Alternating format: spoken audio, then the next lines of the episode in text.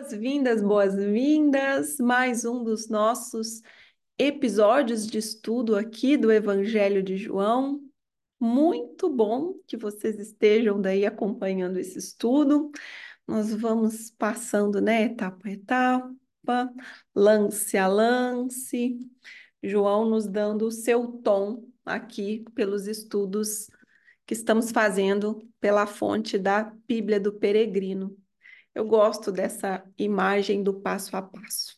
É claro que quando percorremos um caminho, eu pego pela minha própria peregrinação de caminho de Santiago, seja essa que eu fiz em 2023, seja que eu fiz em 2015, qualquer caminho que nós fazemos, somos todos peregrinos, né? Quando percorremos um trecho, nós vemos algumas coisas, nós percebemos algumas coisas, mas quando nós começamos a revisitar esse trecho dentro de nós, ou em alguma foto, ou em alguma anotação que nós fizemos, o que que acontece?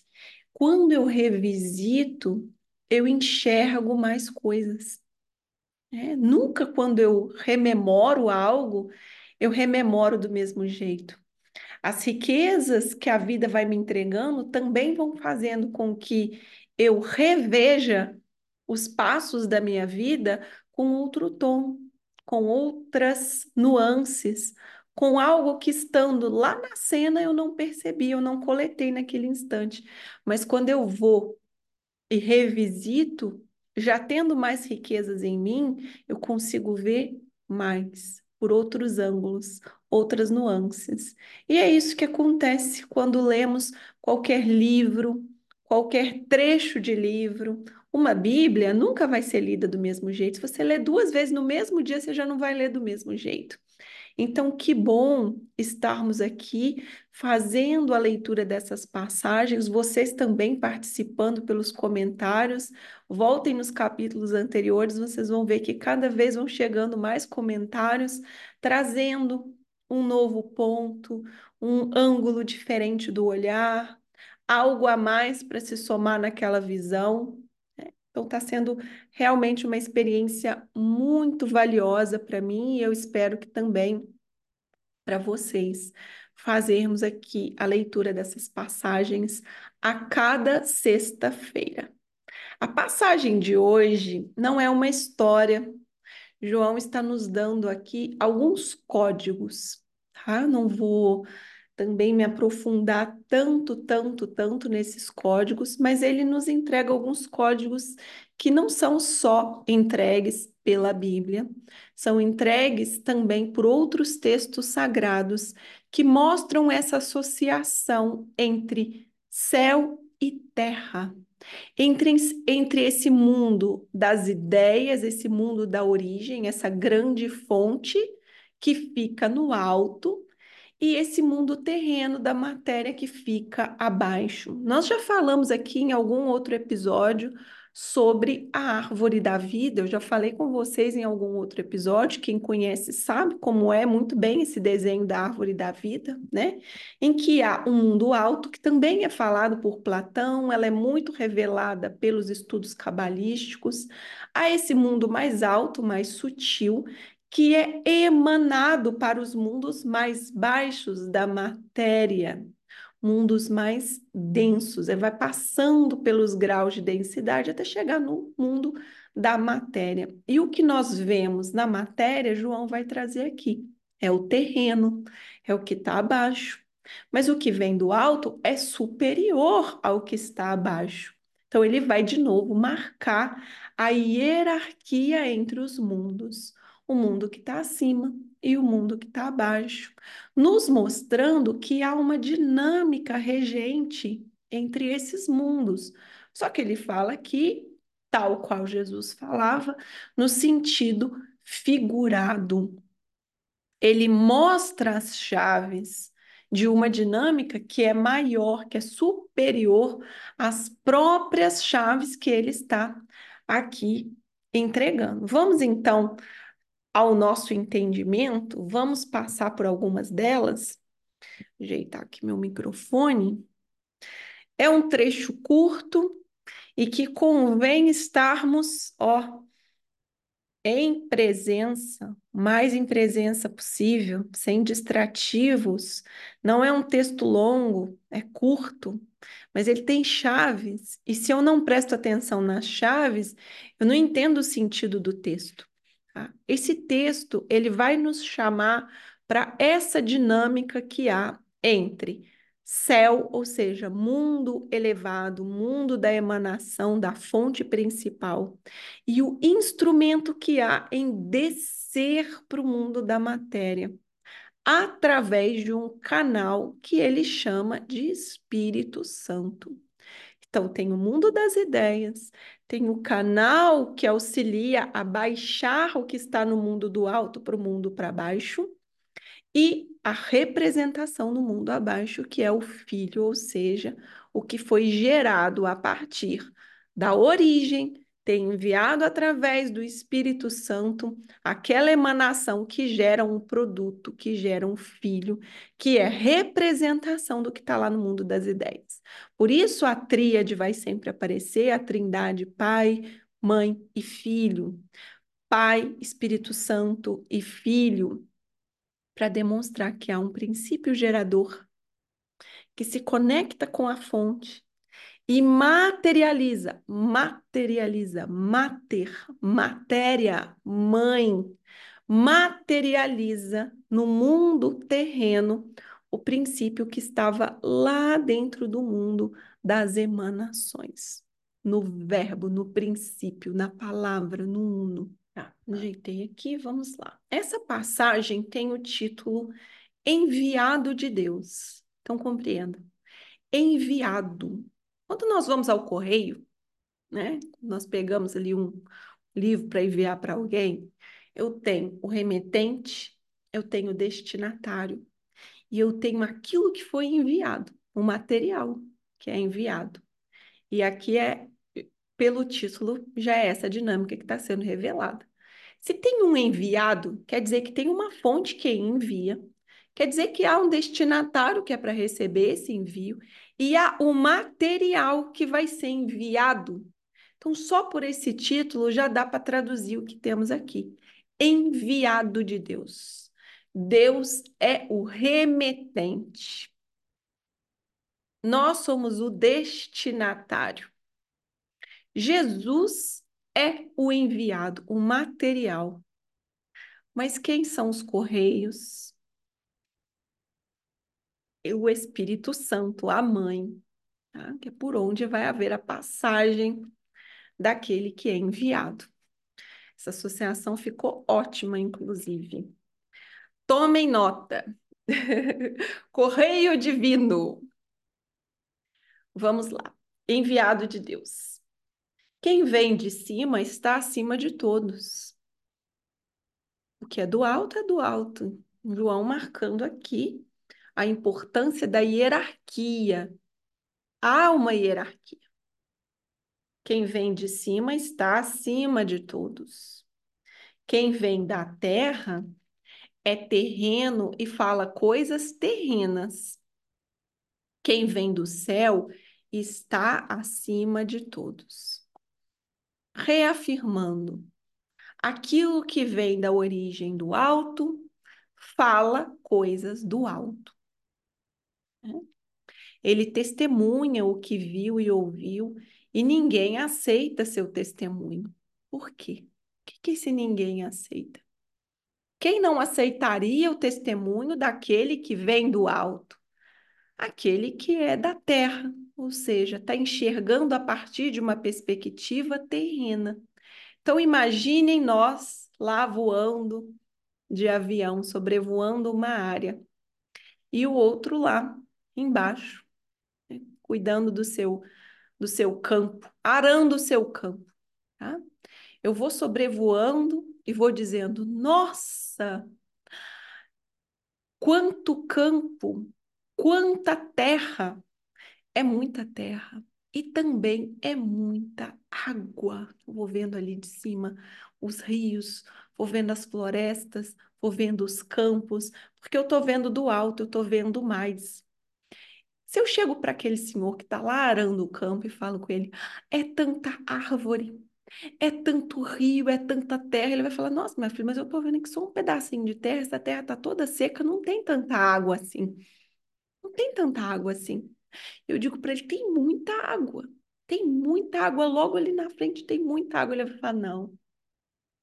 Aqui não, já andei muito aqui, eu não vi água nenhuma. Só que lá do alto a gente está vendo mais. A gente está vendo mais amplo. Então imagina o céu, vendo do céu. O que que não é ver do céu? Se do avião a gente já vê tanto assim, imagina o que é ver dentro da perspectiva do alto, alto mesmo. Essa pecinha de quebra-cabeça, ela tá toda encaixada dentro de um grande quebra-cabeça. Se enxerga muito mais, só que aquele que é terreno vê coisas terrenas. Então, eu estou vendo aqui meu pé, estou vendo aqui o chão debaixo do meu pé. Eu não estou conseguindo elevar o meu olhar a esse ângulo tão amplo assim, que é o que é visto do alto. Então, o que vem do alto testemunha mas o que é da terra não acredita, porque não consegue ver tão amplo assim. Quem aceita seu testemunho, quem aceita, não é quem vê como ele vê, porque não dá, é muito amplo. Quem aceita seu testemunho acredita que Deus é veraz. Esse aí está dizendo umas coisas que eu não consigo enxergar, mas ele está vendo. Eu aceito que ele está vendo e eu não estou vendo. Eu aceito que eu não estou vendo.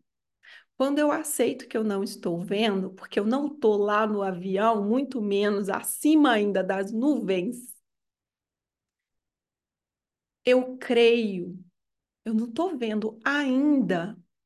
Tá? Eu não estou vendo ainda.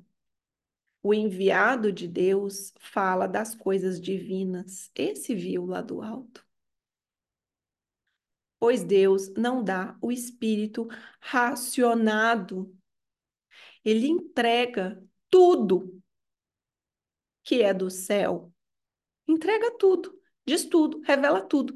Mas você que é da terra não consegue ver tudo, porque o seu ângulo não alcança.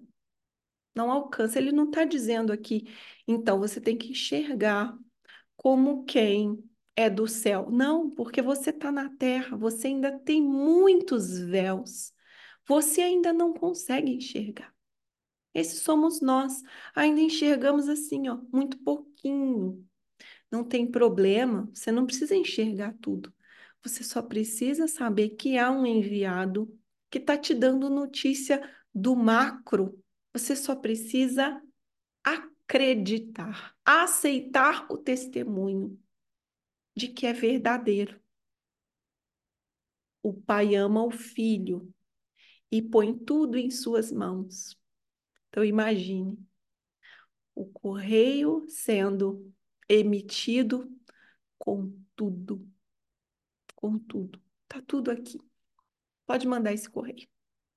Manda com tudo. All included. Pode mandar. Correio enviado. O pai dá tudo põe tudo no correio. E o filho ama o filho, põe tudo em suas mãos e o filho vem com aquilo para dar notícia do alto. Quem crê no filho tem vida eterna. Quem crê no filho tem vida eterna. Tem um código. Tem um código. Quem não crê no filho não verá a vida, pois nele permanece a ira de Deus. Aqui tem códigos. Vou pegar um pouquinho deles, tá? Quem crê no filho, ou seja, aquele que aceita o testemunho do filho, ele já disse antes. O filho está dando notícia, é postado pelo correio, lembra? O filho está dando notícia. Eu ouço essa notícia e não se trata somente de uma vida terrena. Ele está dizendo que tem mais. Imediatamente. Quando eu tenho e aceito a notícia, eu passo a saber que a minha vida é eterna. Não é assim, virou eterno, deseternizou. imediatamente eu passo a viver sobre outra perspectiva. Minha perspectiva não é somente como ser finito, Paula. Eu tô vendo que eu vou morrer aqui como Paula. Já está sendo mostrado na matéria, no mundo terreno. Mas espera aí, a notícia que estão me dando é que não acaba aqui, que não é só isso. Não é só isso aqui. Se não é só isso, o meu ato aquilo que eu faço aqui e agora não está valendo só como algo de aqui e agora, é eterno. Se é eterno, peraí, eu tenho que pensar melhor nas escolhas que eu faço. É o que Krishna vai dizer lá para o Arjuna no Bhagavad Gita, que já apareceu aqui antes essa referência nos nossos outros estudos. São só duas escolhas, o Arjuna, para cima ou para baixo. E aqui ele está dizendo a mesma coisa. O alto está te dizendo notícias. Você, você não vai conseguir enxergar, porque você não é tão alto assim, você é terreno. Mas ao aceitar as notícias que você está ouvindo, ao aceitar, você não consegue enxergar ainda. Ao crer que é verdadeiro, você ganha eternidade, você ganha vida eterna, porque a tua perspectiva muda imediatamente muda. Você fica aí só enxergando o teu pé no chão, na terra, fazendo ali, ó, teu movimento, olhando para o chão, para esse pedaço mínimo que você enxerga. Você não vai ver amplo, você não vai ver a grande inteligência regendo tudo. E nós não vamos conseguir enxergar mesmo, né? Nosso olhar ainda é muito assim. Você não vai nem supor que há. Então, quando nós recebemos essa notícia do alto e acreditamos, nossos olhos passam a ter potencial de ver. E aí eu vejo mais vida. Ao invés daquele pequeno problema, aquele infortúnio, aquele espinho que está ali embaixo do meu pé me incomodar tanto, eu começo a me lembrar que tem mais. Ao invés daquela terra seca me impressionar, eu já recebo a notícia que tem fonte de água em abundância logo ali na frente. E a minha vida se amplia, ou seja, tem mais vida na vida. Vida para além desse plano terreno. Né? E aqui está uma parte que também é uma grande chave. Quem não crê no filho não verá a vida, ou seja, a vida fica com menos, menos perspectivas, pois nele permanece a ira de Deus.